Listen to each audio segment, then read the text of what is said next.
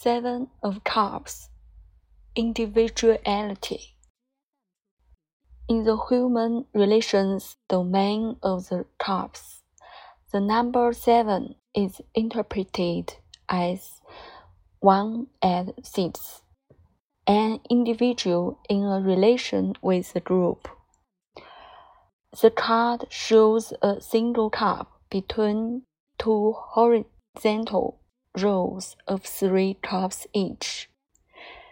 The plant decorations emphasize the central vertical axis, connecting the single cup with the two central ones above and below it.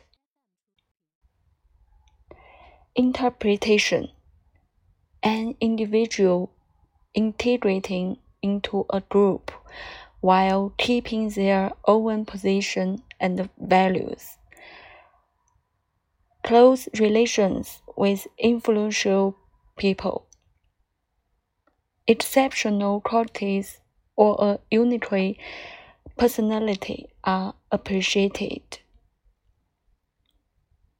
Inverse, isolation and estrangement feeling lonely in the midst of a group. Quick interpretations Seven of Cups Individuality A single person finding their place in a group. Contact with people in high positions. Exceptional qualities are appreciated. Inverse problems of integration in a group or organization.